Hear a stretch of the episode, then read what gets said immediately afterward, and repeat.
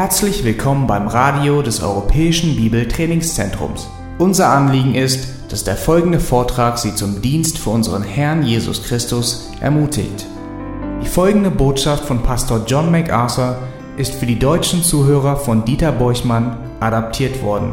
Diese Botschaft wird mit der Genehmigung von Grace to You im EBDC Radio gesendet. Nun bis zu dem Zeitpunkt dieser Herrlichkeit wird es noch ein bisschen Zeiten der Bedrängnis geben in unserem Leben. Und wenn ich so in unsere Reihen schaue, dann weiß ich, dass es in eurem Leben auch Zeiten der Prüfung gibt, Zeiten des Leidens, schwere Zeiten. Manchmal sind diese Zeiten nicht nach offen hin so klar und deutlich, aber wir wissen um diese Zeiten. Aber selbst im tiefsten menschlichen Schmerz gibt es große Hoffnung für Christen. Egal wie sehr die Bedrängnis, der Sieg ist möglich. Es ist alles eine Frage der Perspektive. Für einen Christen kann jede Prüfung im Leben eine freudige Erfahrung sein, wenn die Perspektive stimmt. Stellt euch nur einmal die schlimmste Bedrängnis vor, die in eurem Fall, in eurem Leben möglich wäre. Und für manche mag das vielleicht eine finanzielle Krise sein. Wenn all eure Investitionen, ich weiß nicht, ob ihr so viel investiert habt, aber wenn die alle den Bach runtergehen, all eure Ersparnisse, für andere ist das vielleicht der Verlust des Arbeitsplatzes und ihr werdet rausgeworfen und ihr habt kein Einkommen mehr, um eure Familie zu unterstützen, ihr verliert eure ganze Würde. Oder ist die Ankündigung eines Arztes, die ihr gerade erhalten habt, dass ihr sofort eine Chemotherapie machen müsst? Oder dass ihr einen riesigen Hirntumor habt? Oder euer Ehemann oder Sohn oder äh, gerade eure Tochter von einem schrecklichen Unfall, an den Folgen eines Unfalls gestorben ist? Oder vergewaltigt wurde? Oder eure Frau wurde von einem Drogenabhängigen ermordet, der in euer Haus eingebrochen ist? Oder vielleicht, dass euer Kind eine tödliche Krankheit oder nur noch wenige Tage zu leben hat? Wir könnten diese Liste wirklich beliebig fortführen. Und ehrlich gesagt berühren uns all diese Dinge auf die eine oder andere Weise sehr tief. Und es ist tatsächlich, wie es in Hiob heißt, der Mensch ist zum Unglück geboren, wie die Funken nach oben fliegen. Und jeder, der irgendwie versucht, eine Fantasiewelt zu schaffen, in der alles perfekt ist, muss sich nur auf noch größeren Kummer einrichten. Prüfungen sind etwas, was wir zu erwarten haben. Prüfungen sind etwas, was wir erwarten müssen. Und wir müssen zugeben, dass die Erwartung der Realität von Kummer und Schmerz und Bedrängnis, die uns ereilen werden, selbst auf unsere größte Freude einen Schatten wirft. Ist es nicht so? In gewisser Weise schwächt das selbst die wunderbarsten Ereignisse des Lebens. Und vielleicht ist das der Grund dafür, dass selbst Jesus häufig weinte, wie wir in der Schrift lesen. Nirgendwo in der Schrift heißt es jemals, dass Jesus lachte. Nun, vielleicht tat er das, aber sein Glück bei irgendeinem Anlass wäre definitiv aufgehoben worden durch sein überwältigendes Gefühl der Traurigkeit über Sünde. Alle von uns wissen, wenn wir realistisch denken, dass wir Bedrängnisse in mehr oder minder großem Ausmaß zu erwarten haben. Zu irgendeinem Zeitpunkt in unserem Leben müssen wir mit dem Schmerz frontal zusammenkommen und müssen wir diesem Schmerz ins Auge sehen. Und wir müssen begreifen, wie man damit umgeht. Wenn wir einmal über die schmerzliche Prüfung im Leben nachdenken würdet, wäre das, was wäre das wohl? Ich meine, die allerschlimmste Prüfung, die schmerzhafteste Erfahrung. Und wir denken alle an den Klassiker, und das ist Hiob. Hiob, der seine Familie, seine Ernte und seine Tiere, sein ganzes Hab und Gut und alles verlor. Wirklich überwältigend, wenn man denkt, dass er all seinen Besitz und all seine Kinder verlor. Aber es noch schlimmer war, ihm blieb eine Frau, die nichts verstand. Er wurde persönlich von Krankheiten heimgesucht und das ist zugegebenermaßen eine sehr, sehr schwer zu ertragende Prüfung. Aber wenn wir noch etwas länger nachdenken, dann tritt noch eine andere Person in Erscheinung, die wahrscheinlich der größten Prüfung ausgesetzt war, die sich ein Mensch je vorstellen kann und je ertragen könnte. Und der Name dieser Person ist Abraham. Bitte geht einen Moment zurück in 1. Mose Kapitel 22. 1. Mose Kapitel 22. Wir werden in den nächsten Wochen, so Gott will, mit dem Text aus dem Jakobusbrief fortfahren. Aber ich denke, dass uns dieser alttestamentliche Abschnitt und dieses Ereignis hilft, eine gute Perspektive zu erhalten. Und ich glaube, dass was Gott Abraham durchmachen ließ, war die unvorstellbarste Prüfung, die je einem Menschen auferlegt wurde. In 1. Mose 22 und Vers 1 heißt es, und es geschah nach diesen Begebenheiten, da prüfte Gott den Abraham. Das ist ein Perasmos, Leute. Und die Übersetzer der Septuaginta haben genau dieses Wort benutzt. Das ist eine Anfechtung, das ist eine Prüfung für Abraham. Er sah sich konfrontiert mit der schwersten Prüfung, die man sich überhaupt vorstellen kann. Gott prüfte Abraham wirklich. Er sprach zu Abraham, Abraham, und er antwortete, hier bin ich. Und er sprach, nimm doch deinen Sohn. Und achtet hier auf die Betonung. Deinen einzigen, den du lieb hast. Isaac. Es ist fast so, als würde Gott darauf herumreiten. Nicht nur deinen Sohn, sondern deinen einzigen Sohn. Nicht nur deinen einzigen Sohn, sondern der, den du lieb hast und geh hin in das Land Moria und bringe ihn dort zum Brandopfer da auf einen der Berge, den ich dir nennen werde. Das ist unglaublich. Das ist unglaublich. Abraham, ich möchte ein Opfer von dir und ich möchte ein menschliches Opfer. Ich möchte deinen Sohn. Und ich möchte, dass du dort hingehst und dass du ihn tötest als Opfer für mich. Das passte natürlich überhaupt nicht zu Abrahams Theologie. Er hatte im Bund Gottes noch nie zuvor irgendwelche menschlichen Opfer gesehen. Das hat es nicht gegeben. Das war eine heidnische Sache.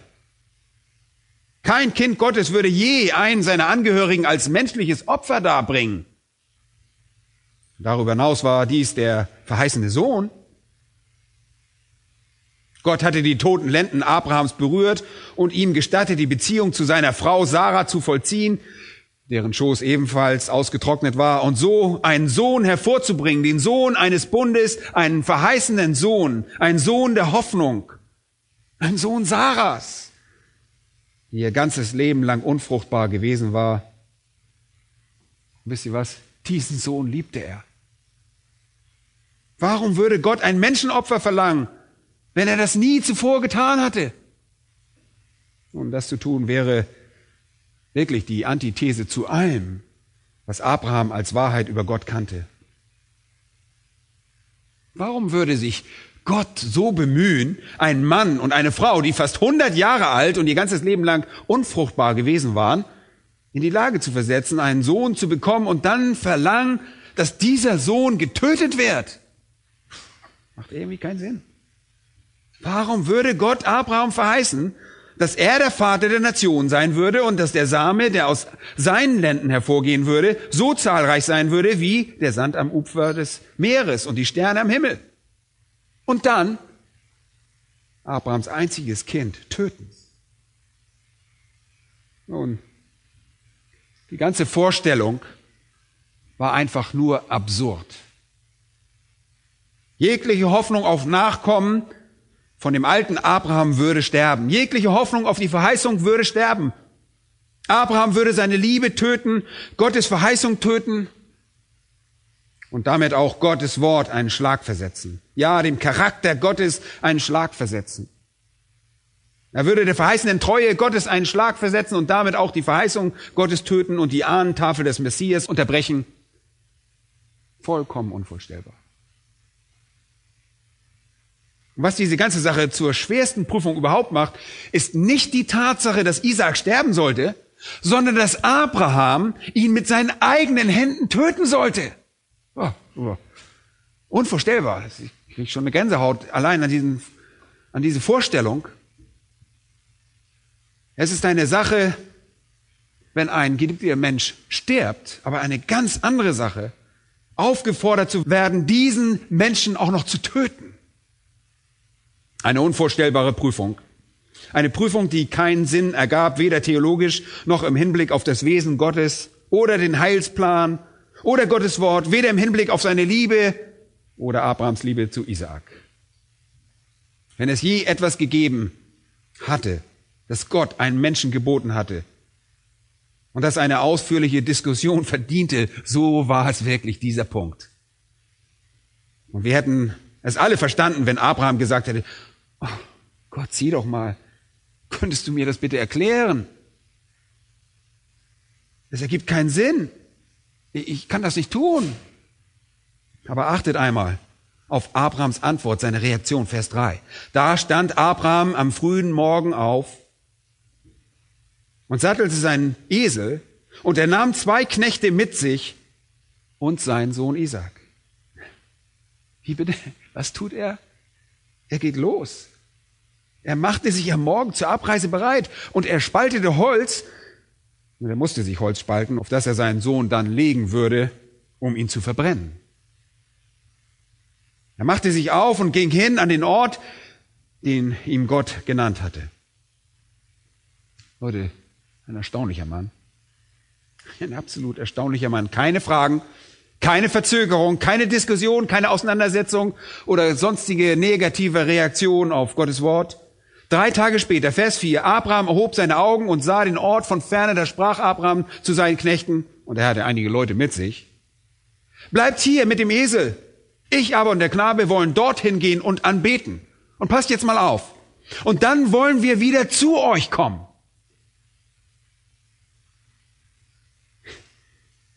Und das solltet ihr euch wirklich unterstreichen. Der Knabe und ich werden gehen und anbeten und wir werden wiederkommen. Zurückkommen, Leute. Hier ist das Geheimnis und behaltet das im Hinterkopf. Er sagte, wir werden beide zurückkommen. Und Abraham nahm das Holz zum Brandopfer und legte es auf seinen Sohn Isaak. Er nahm aber das Feuer und das Messer in seine Hand und sie gingen beide miteinander. Und da sprach Isaak zu seinem Vater, mein Vater.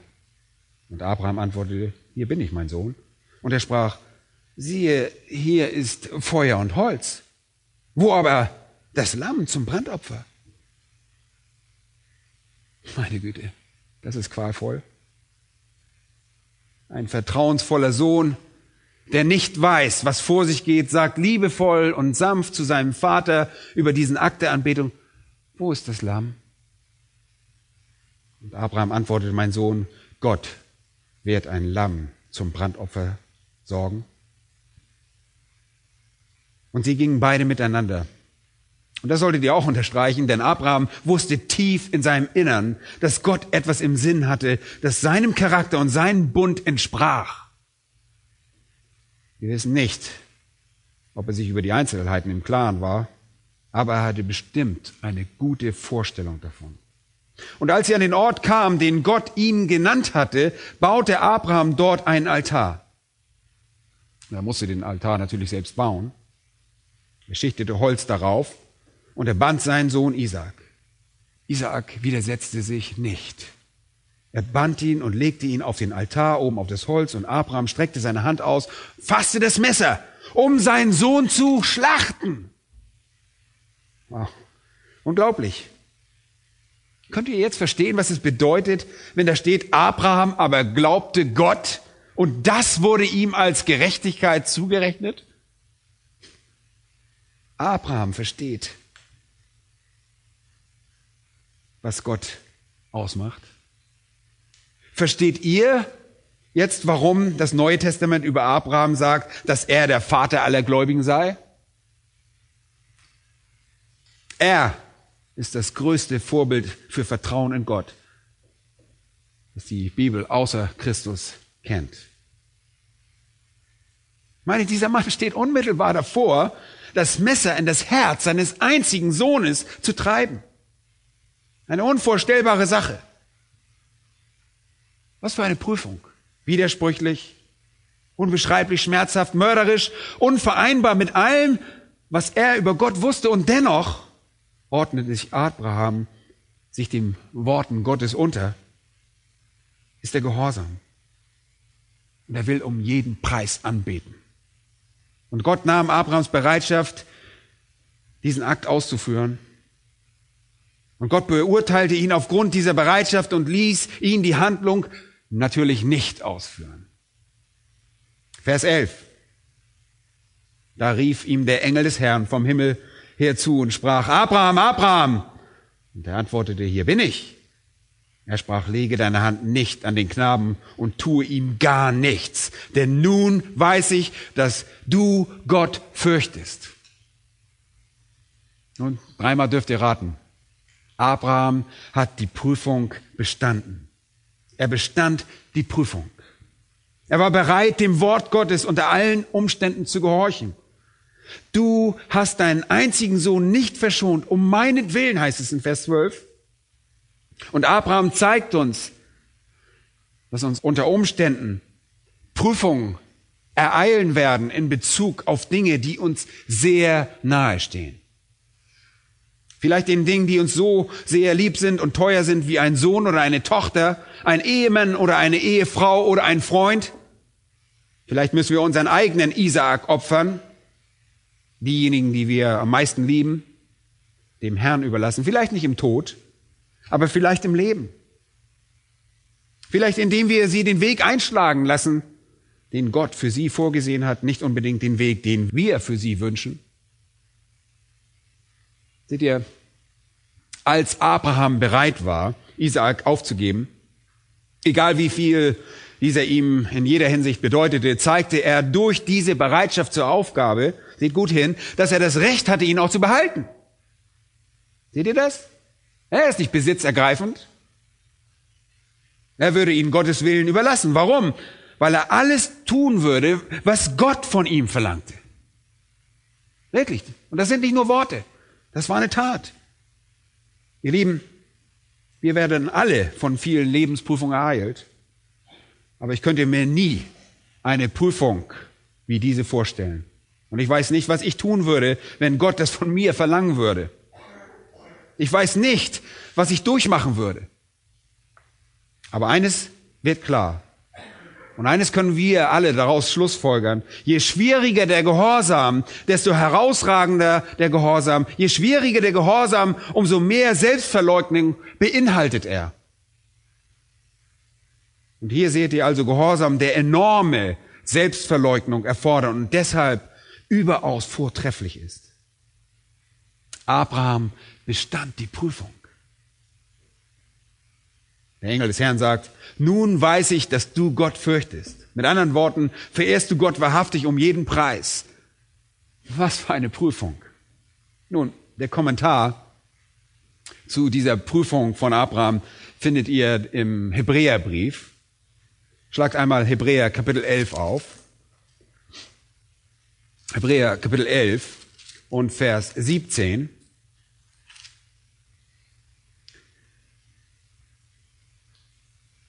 Wie tat Abraham das? Wie konnte er sich überwinden? Hebräer 11, Vers 17. Die ersten beiden Worte von Vers 17 sagen uns das sehr deutlich. Sie erzählen die ganze Geschichte. Durch was? Durch Glauben brachte er Isaak da. Und hier kommt es noch einmal, und das sollte ihr unterstreichen, als er, Perazomenos, geprüft wurde als er geprüft wurde. Es war ein Test. Und Abraham brachte den Isaak da, als er geprüft wurde und opferte den Eingeborenen, er, der die Verheißung empfangen hatte, zu dem gesagt worden war, in Isaak soll dir ein Same berufen werden. Wie konnte er das tun? Nun, hier kommt's, in Vers 19 findet ihr den Schlüssel. Er zählte darauf, dass Gott imstande ist, auch aus den was? den Toten aufzuerwecken. Wisst ihr, warum er bereit war, das zu tun? Weil er glaubte, Gott könnte von den Toten auferwecken. Oh, hatte er das je gesehen, dass Gott Tote auferweckt? Na, unserer Kenntnis nach nicht. Aber er glaubte, Gott könne die Toten auferwecken. Was er wirklich glaubte, war, dass Gott seinem Wort so treu war, dass er sogar die Toten auferwecken würde, um ein einmal gegebenes Versprechen einzuhalten. Ein enormer, starker Glaube, wie du und auch ich ihn auch haben sollten. Wir wollen nicht zu viel in die Geschichte hineinlesen, aber es könnte sogar sein, dass Abraham ein wenig enttäuscht war, als es ihm nicht gestattet war, das Leben seines Sohnes zu nehmen weil er gerne eine Auferstehung gesehen hätte. Aber das wissen wir nicht. Vergesst diese Spekulation. Gewiss ist jedoch, dass er glaubte, dass Gott ihn, falls nötig, von den Toten auferwecken würde. Und was sagt uns das? Das sagt uns, dass ein Mensch die schwersten, die unvorstellbarsten Prüfungen im Leben durchmachen kann, wenn er wahrhaftig auf Gott vertraut. Wenn er glaubt, dass Gott auf dem Thron sitzt, dass Gott seine Verheißungen halten wird, dass Gott nie Fehler macht und dass Gott sein Wort immer hält und dass Gott seine Ziele herbeiführen wird, ist es genau diese Art von Glauben, die die Prüfung besteht. Als Abraham die Perasmos, die Prüfung durchmachte, als er geprüft und getestet wurde, bestand er. Und ich wiederhole es gerne noch einmal. Es ist deshalb nicht verwunderlich, dass dieser Mann das größte menschliche Vorbild des Glaubens ist. In Galater 3 und Vers 7 heißt es, so erkennt auch die aus Glauben sind, diese sind Abrahams Kinder. Jeder, der sein Leben im Glauben an Gott führt, ist im geistlichen Sinne ein Sohn Abrahams. Er ist der Vater der Gläubigen. Er ist das Vorbild des Glaubens. In Vers 9 heißt es, so werden nun die, welche aus Glauben sind, gesegnet mit dem gläubigen Abraham. Er wusste, dass die Nationen der Welt durch seine Lenden gesegnet würden. Und er wusste, dass Gott stets ein Wort hielt und dass er das auch herbeiführen würde. Nun, ihr Lieben, wir müssen erkennen, dass Gott uns Prüfungen aussetzen wird. Und das, was uns inmitten dieser Prüfung durchhalten lässt, ist unser Vertrauen in Gott, unser Glaube, dass Gott alle Dinge für seinen eigenen heiligen Zweck geschehen lässt. Ich weiß, dass wir von weltlicher Bequemlichkeit träumen. Ich kenne mich selbst. Wir schaffen uns gerne ein perfektes Umfeld. Wir wollen alle sehr gerne absolute Bequemlichkeit. Wir wollen alle Widrigkeiten des Lebens beseitigen. Wir wollen sicher gehen, dass alles vollkommen und ruhig ist. Ehrlich gesagt habe ich mir zwar in meinem ganzen Leben keinen diesen derartigen Tag kennengelernt. Manchmal habe ich gedacht, es gäbe so einen Tag, aber es gab ihn doch nicht. Aber die Tatsache, dass wir vorübergehende Ruhe und vorübergehende Erleichterung haben, verleitet uns gewissermaßen dazu zu denken, wir können eine dauerhafte Befreiung erreichen, obwohl das nie der Fall sein wird. Und das ähnelt den Worten des Psalmisten im Psalm 30 und Vers 7, der ähnlich denkt und sagte, da sagt er, und ich sprach, als es mir gut ging, ich werde ewiglich nicht wanken. Impliziert ist, aber ich hatte Unrecht. Als ich gut genährt war, dachte ich, es würde immer so sein. Ihr könnt sicherlich in einem Luftschloss euer Illusion leben, wenn ihr wollt. Nie irgendwelche Bedrängnisse vorhersagen und euch selbst ein leichtes Leben versprechen, aber ich will euch was sagen, ihr seid im großen Irrtum. Das ist nicht das, was Christus gesagt hat. Er sagte, wacht und betet, damit ihr nicht in Perasmus Versuchung kommt. Wacht, haltet Ausschau nach Prüfung, betet, bittet um Kraft. Wacht und betet. Thomas Manton, ein wunderbarer puritanischer Autor, bemerkte folgendes Zitat. Gott hatte einen Sohn ohne Sünde, aber keinen Sohn ohne ein Kreuz. Zitat Ende. Diese Dinge sind einfach untrennbar miteinander verbunden. Und auch wir werden Prüfung erleben. Im Psalm 23 heißt es, und wenn ich auch wanderte durchs Tal des Todesschattens, so fürchte ich kein Unglück, denn du bist bei mir. Prüfungen werden kommen und die Zuversicht für uns liegt allein in der Gegenwart Gottes. Leute, Hier sind noch ein paar wichtige Dinge, die wir sicherlich auch zu unserer Einleitung zum Thema hinzunehmen könnten. Aber ich möchte sie einfach diesen Ausführungen heute hinzufügen. Und wenn wir uns mit den Lebensprüfungen auseinandersetzen, dann muss uns bewusst sein, dass diese Prüfungen, die uns auf verschiedene Weise ereilen werden und können, verschiedene Zwecke haben. Und ich möchte euch heute einige von diesen aufzeigen. Erstens kommen Prüfungen, um die Stärke unseres Glaubens zu testen. Und damit haben wir uns schon letzte Woche befasst. Deshalb will ich das nur kurz machen. Prüfungen kommen, um die Stärke unseres Glaubens zu testen. Und eine großartige Illustration dafür findet sich in 2. Chronik, Kapitel 32, Vers 31. Und ihr braucht da nicht unbedingt hingehen, ich werde den entsprechenden Teil zitieren. Es bezieht sich hier auf Hiskia, den König. Es steht Folgendes über ihn im Text. Gott verließ ihn, um ihn auf die Probe zu stellen, damit er alles erkenne, was in seinem Herzen war. Habt ihr es verstanden? Gott verließ ihn, um ihn auf die Probe zu stellen, damit er alles erkenne, was in seinem Herzen war.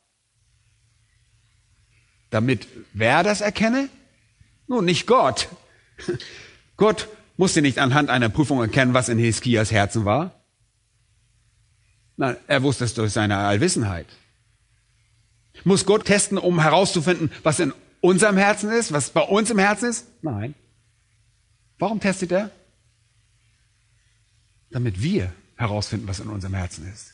Mit anderen Worten hilft er uns bei unserer geistlichen Bestandaufnahme. Er hilft uns bei unserer Selbstbetrachtung.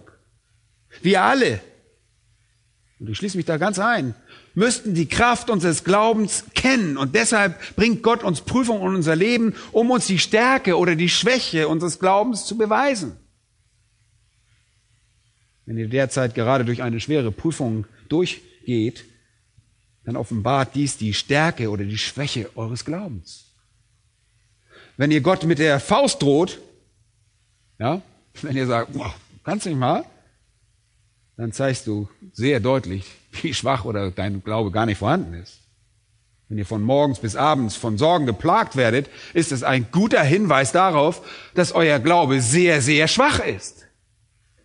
Wenn ihr andererseits eine Prüfung durchmacht und feststellt, dass ihr dem Herrn ruht, ja, dass ihr es ihm überlassen habt, dass ihr ihn die Last tragen lasst und dass ihr euer Leben fortführt und frohlockt und glücklich seid, dann könnt ihr davon ausgehen, dass ihr einen starken Glauben habt.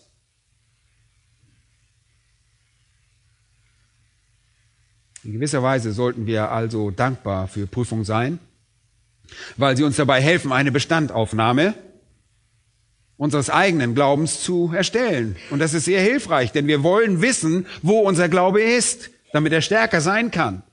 Denn je stärker dein und mein Glaube ist, umso wahrscheinlicher ist es, dass wir für Gott auch nützlich sind, oder?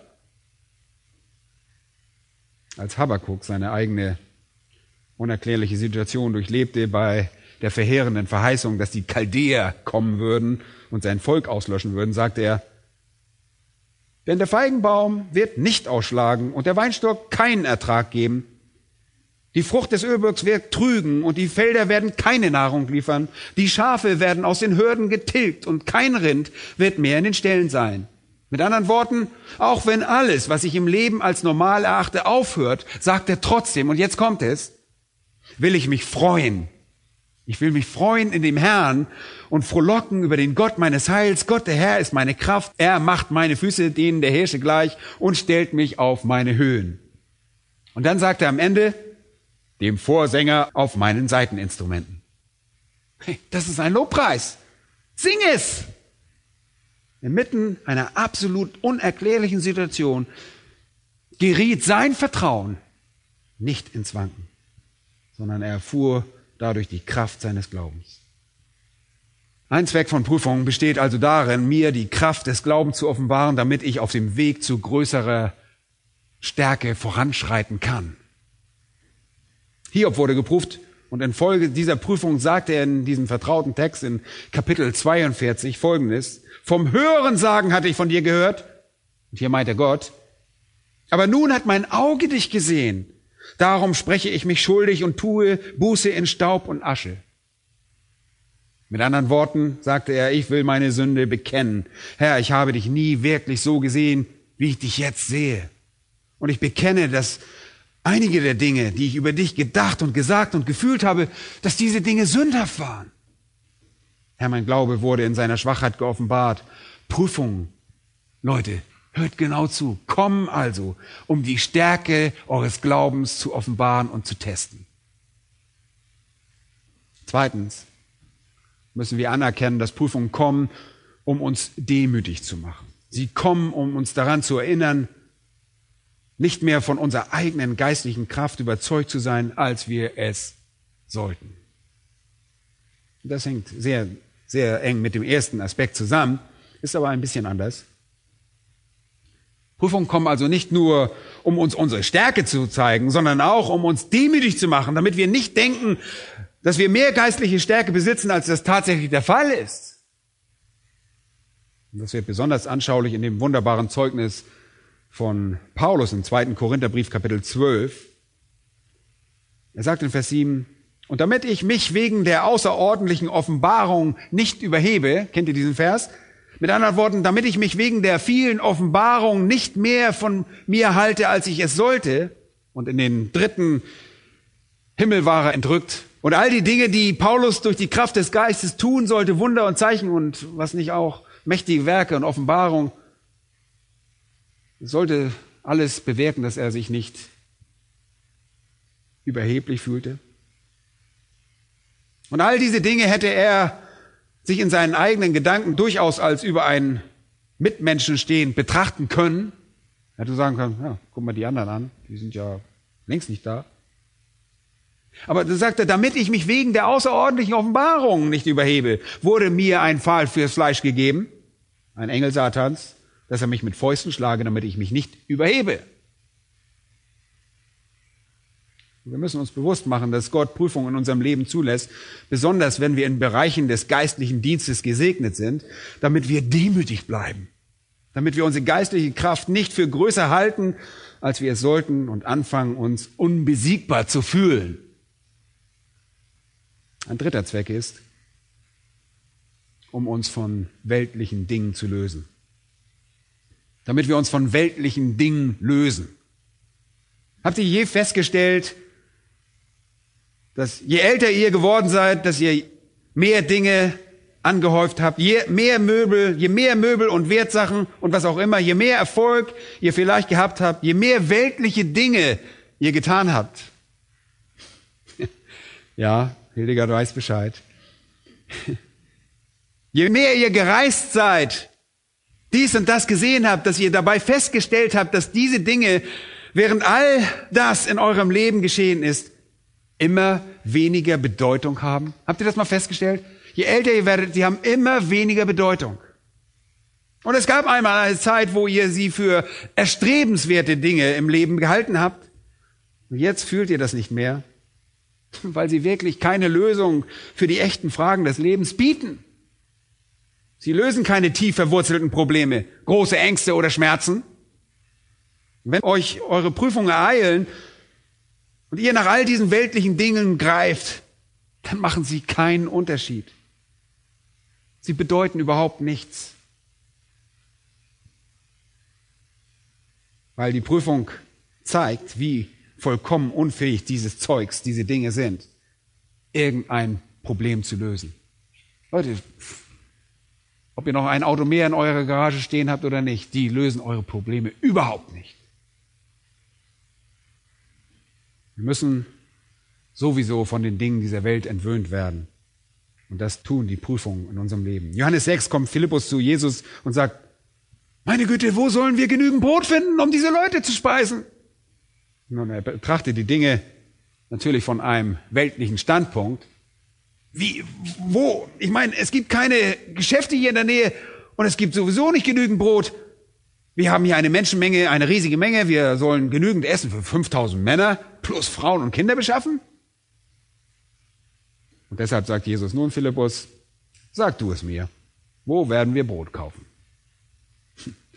Und in Vers 6 heißt es, das sagte er aber, um ihn auf die Probe zu stellen. Er wollte herausfinden, ob Philippus sich auf weltliche Ressourcen verließ. Und das tat er natürlich, aber das war nie gut. Und der Herr bereitete dann ein Mahl und entwöhnte Philippus sehr schnell von den weltlichen Dingen und befriedete ihn mit den geistlichen Dingen. Mose in Hebräer 11, Verse 24 bis 26, was da deutlich wird. Er war im Hause des Pharaos erzogen, als Prinz in Ägypten erzogen. Nicht schlecht, ne? Der 40 Jahre lang diese Bildung genossen hatten. Er war, was seine Stellung anging, buchstäblich ein Mitglied der Familie Pharaos. Er stand ganz oben in der ägyptischen Gesellschaft und diese wiederum stand ganz oben in der Welt. Alle Bildung, alles Geld, alles Prestige, alle Ehre, aller Erfolg und alle Annehmlichkeiten waren in seinen Händen. Aber, aber, er hielt die Schmach des Christus, des Gesalbten des Herrn, für größeren Reichtum als die Schätze Ägyptens.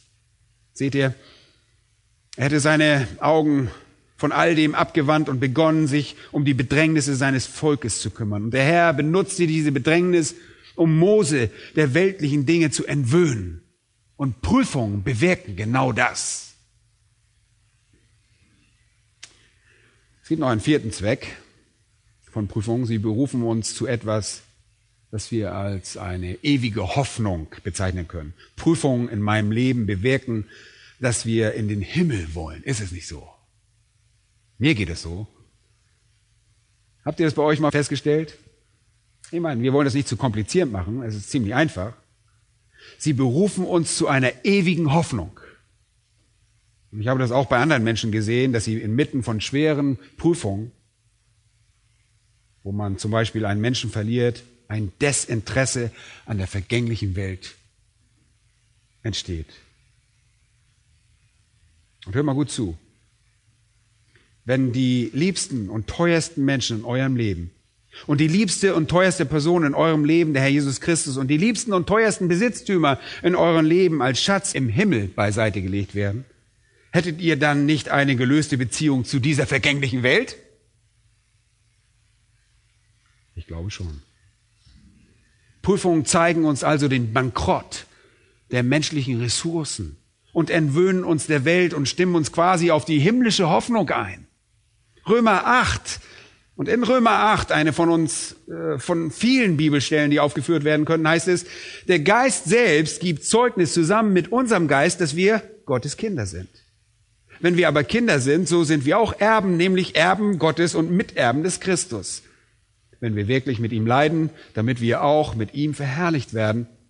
Denn ich bin überzeugt, dass die Leiden der jetzigen Zeit nicht ins Gewicht fallen gegenüber der Herrlichkeit, die an uns geoffenbart werden soll. Paulus sagt, wenn ich Leid erlebe, wird mein Hunger nach Herrlichkeit umso größer.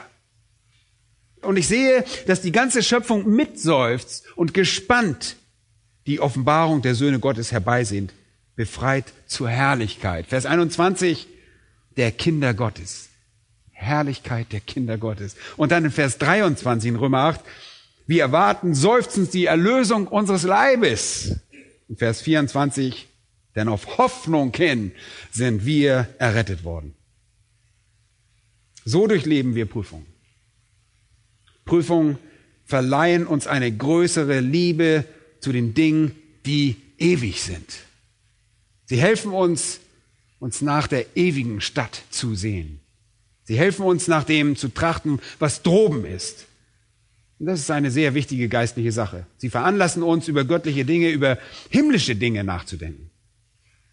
Und das sagte Paulus im zweiten Korintherbrief und Kapitel 4 und Vers 16 sagt er, darum lassen wir uns nicht entmutigen, sondern wenn auch unser äußerer Mensch was zugrunde geht, so wird doch der innere Tag für Tag erneuert, denn unsere Bedrängnis, die schnell und vorübergehend und leicht ist, hört mal zu, wie er redet, die vorübergehend und leicht ist, verschafft uns eine ewige und über alle Maßen gewichtige Herrlichkeit. Und dann sagt er folgendes, da wir nicht auf das Sichtbare sehen, sondern auf das Unsichtbare. Denn was sichtbar ist, das ist zeitlich. Was aber unsichtbar ist, das ist ewig. Wie ist er zu so einer Einstellung gekommen? Wie ist Paulus dahin gekommen? Vers 8 gibt uns dann eine Antwort. Wir werden überall bedrängt. Wir kommen in Verlegenheit. Wir werden verfolgt. Wir tragen alle Zeit des Sterben des Herrn Jesu am Leib umher. Vers 12. So ist also der Tod wirksam in uns. Er hat so viele Bedrängnisse durchlebt, dass er kaum verwunderlich ist, dass er die Welt nicht mag. Er möchte lieber verherrlicht sein. Christus mein Leben, Sterben mein Gewinn. Seht ihr, Prüfungen dienen also einem überaus hilfreichen Zweck.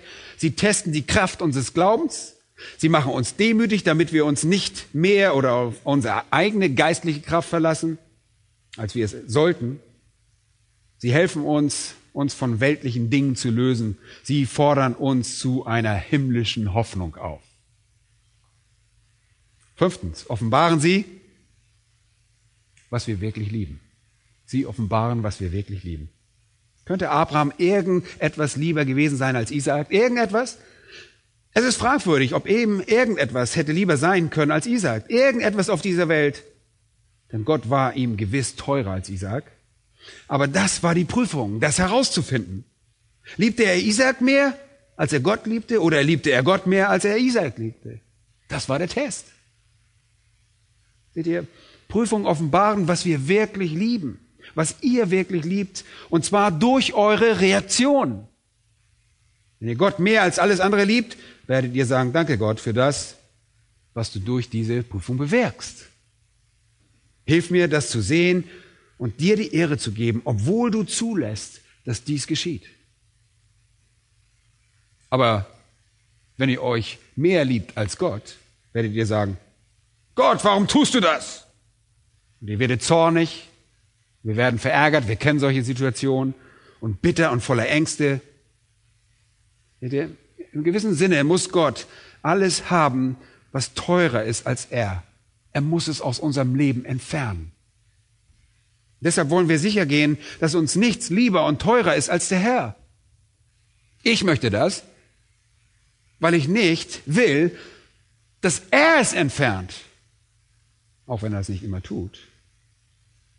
In 5. Mose Kapitel 13 und Vers 4 lesen wir, du solltest den Worten eines solchen Propheten oder eines solchen Träumers nicht gehorchen.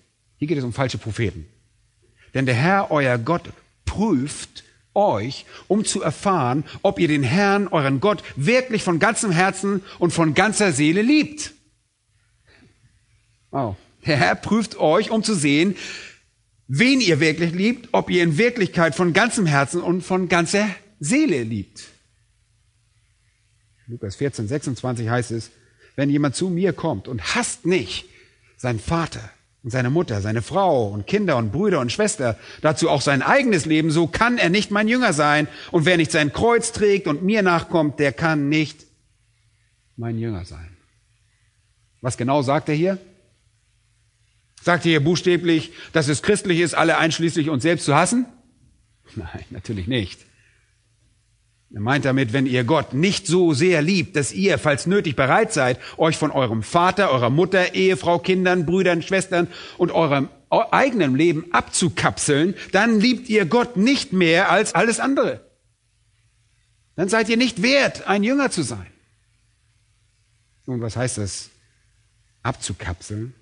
Und wir meinen damit, dass ihr zuallererst den Willen Gottes tut, egal was andere von euch verlangen.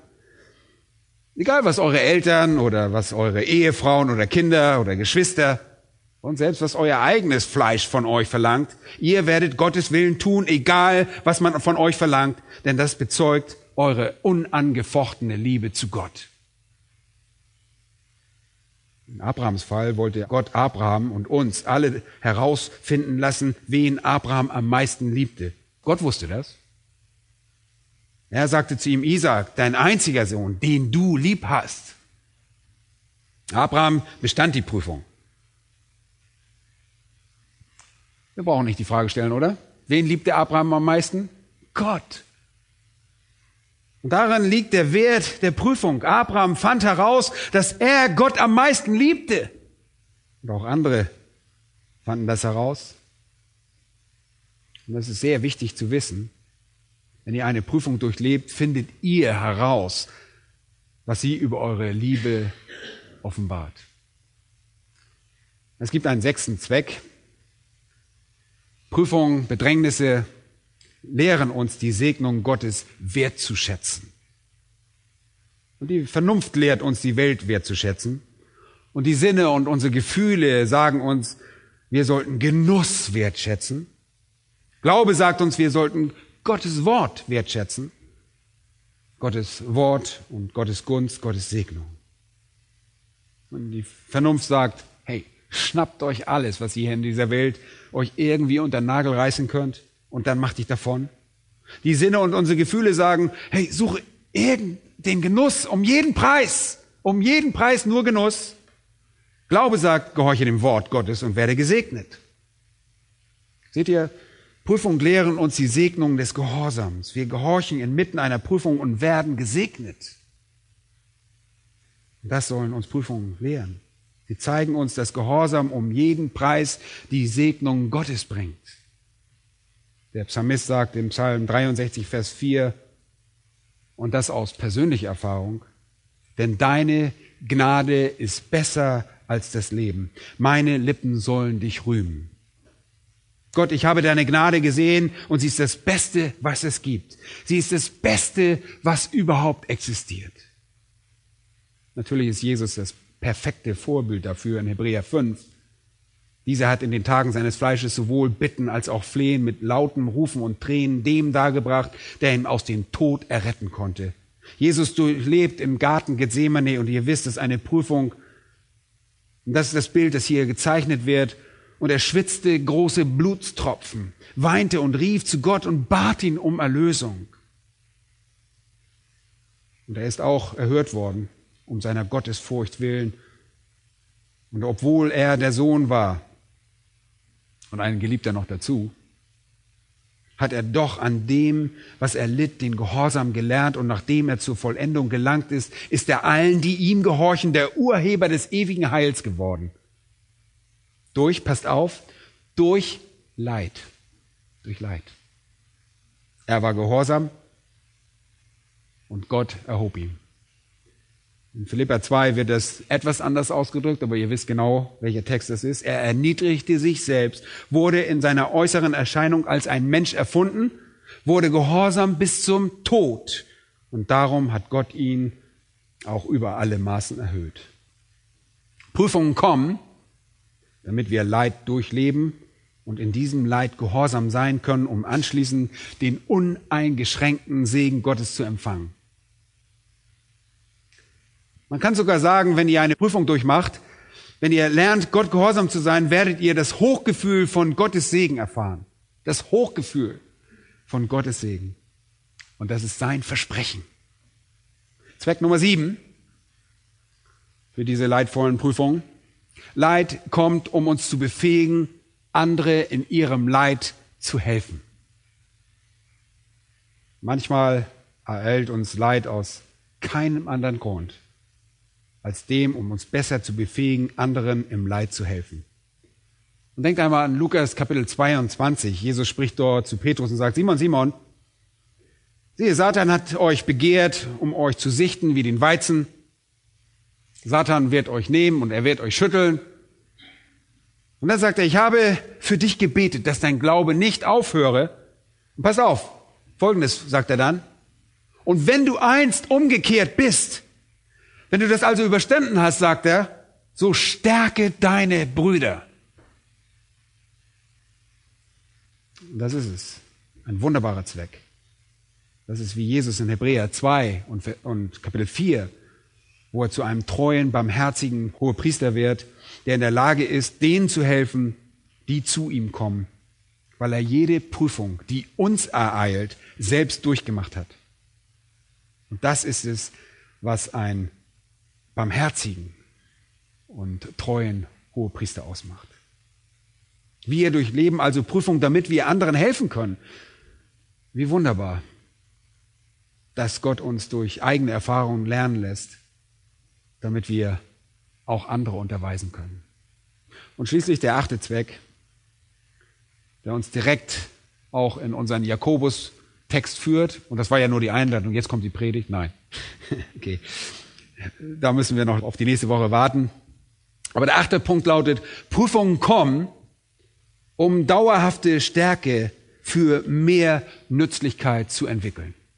Soll ich es nochmal sagen? Prüfungen kommen, um dauerhafte Stärke für mehr Nützlichkeit zu entwickeln. Sie kommen, um dauerhafte Stärke für mehr Nützlichkeit zu entwickeln. Thomas Manton sagte dazu, Zitat, solange alles ruhig und bequem ist, leben wir nach unseren Sinnen statt nach unserem Glauben. Aber, hört mal gut zu, der Wert eines Soldaten lässt sich in Zeiten des Friedens nie feststellen. Zitat Ende. Ist das nicht richtig? Der Wert eines Soldaten lässt sich in Zeiten des Friedens nie feststellen.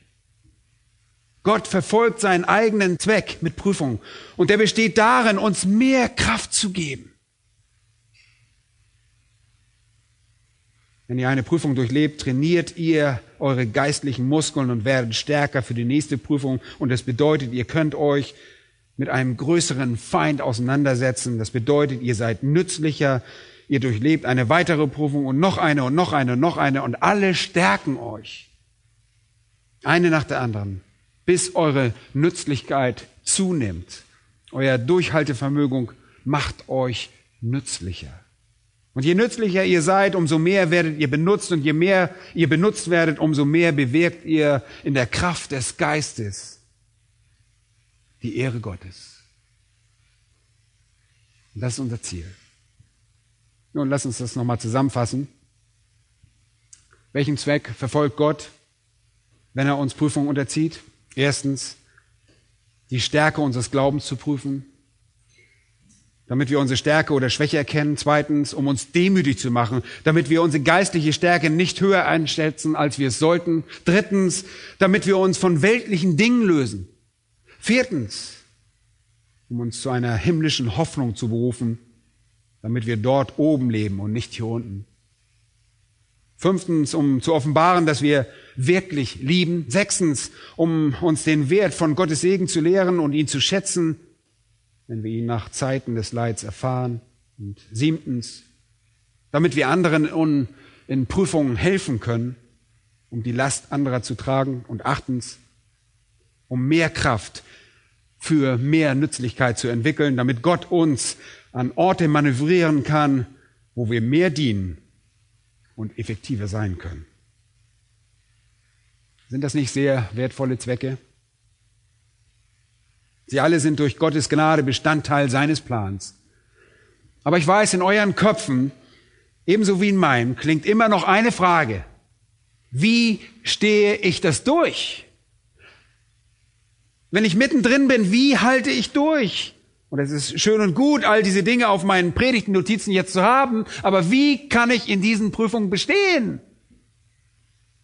Jakobus 1 steht, dass die Prüfung unseres Glaubens kommen werden, Vers 3, und Vers 12 heißt es glückselig der Mann, der die Prüfung erduldet, denn nachdem er sich bewährt hat, wird er belohnt werden. Sie werden kommen. Und es gibt keine Möglichkeit, diese Prüfung zu vermeiden. Die gibt es nicht. Und wir können sagen, und ich weiß, sie werden kommen und ich weiß, dass Gott all diese Ziele damit verfolgt. Und er will auch all das herbeiführen. Das kann ich auch nachvollziehen. Aber das beantwortet immer noch nicht die folgende Frage. Wie stehe ich das durch, wenn ich mittendrin bin, wie halte ich das durch?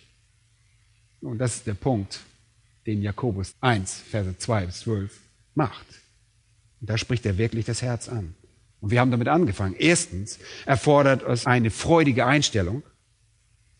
Das erste Mittel, um in einer Prüfung auszuharren, ist eine freudige Einstellung. Meine Brüder achtet das für lauter Freude. Die zweite Sache war ein einsichtiger Verstand. Da ihr ja wisst, sein einsichtiger Verstand. Drittens, oder das dritte ist ein gehorsamer Wille. Das standhafte Ausharren aber soll ein vollkommenes Werk haben. Mit anderen Worten, lasst es geschehen, weil Gott am Werk ist. Und das vierte, in den Versen 5 bis 8, das haben wir noch nicht betrachtet, kommen wir noch hin, ein gläubiges Herz. Bittet Gott um das, was ihr braucht. Und er bittet, so heißt es in Vers 6, ihm im was? Im Glauben. Ihr müsst ein gläubiges Herz haben, um zu glauben, dass Gott einen Zweck verfolgt und er euch alles geben wird, was ihr für eine Prüfung braucht. Es ist also ein gläubiges Herz. Das ist das vierte. Fünftens schließlich, in den Versen neun bis elf, ein demütiger Geist. Um eine Prüfung zu erdulden, braucht ihr eine freudige Einstellung, einen einsichtigen Verstand, einen gehorsamen Willen, ein gläubiges Herz und einen demütigen Geist. Und nächstes Mal werden wir uns mit diesen letzten beiden Punkten befassen, einem gläubigen Herz und einem demütigen Geist. Und heute haben wir nur Dinge in Szene gesetzt und ihr sollt wissen, dass wir uns mit einer sehr spannenden Wahrheit befassen, wenn Jakobus darüber spricht, Weisheit von Gott zu erbitten, darüber im Glauben zu bitten, ohne Zweifel. Und der Text spricht von einem Mann mit geteiltem Herzen und wie ein solcher Mann nichts von Gott zu erwarten hat. Wir werden uns mit dem ganzen Konzept des demütigen Geistes befassen und welche Rolle das beim Ausharren spielt.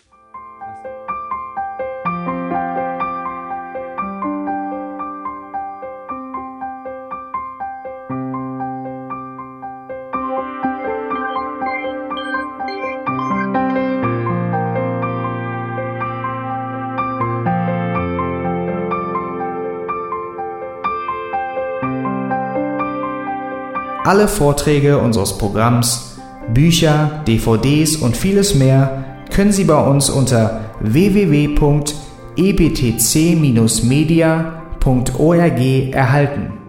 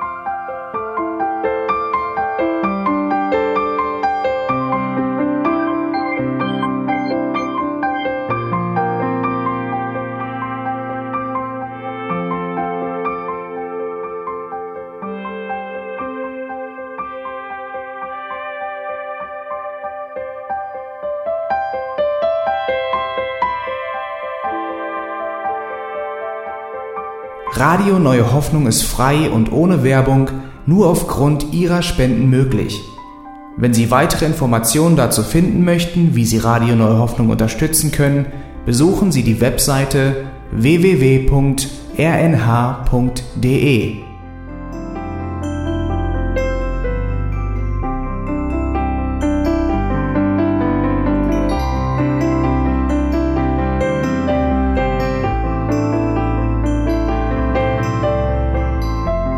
Sendezeiten des EBTC sind Montag, Mittwoch, Freitag und Samstag jeweils von 10 bis 11 Uhr.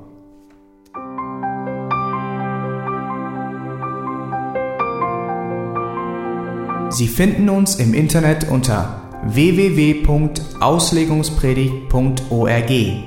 Eine E-Mail können Sie uns senden an radio@auslegungspredigt.org. Telefonisch erreichen Sie uns unter 0049 30 60 988 610. Unsere Postanschrift ist EBTC Havelländer Ring 40 in 12629 Berlin, Deutschland.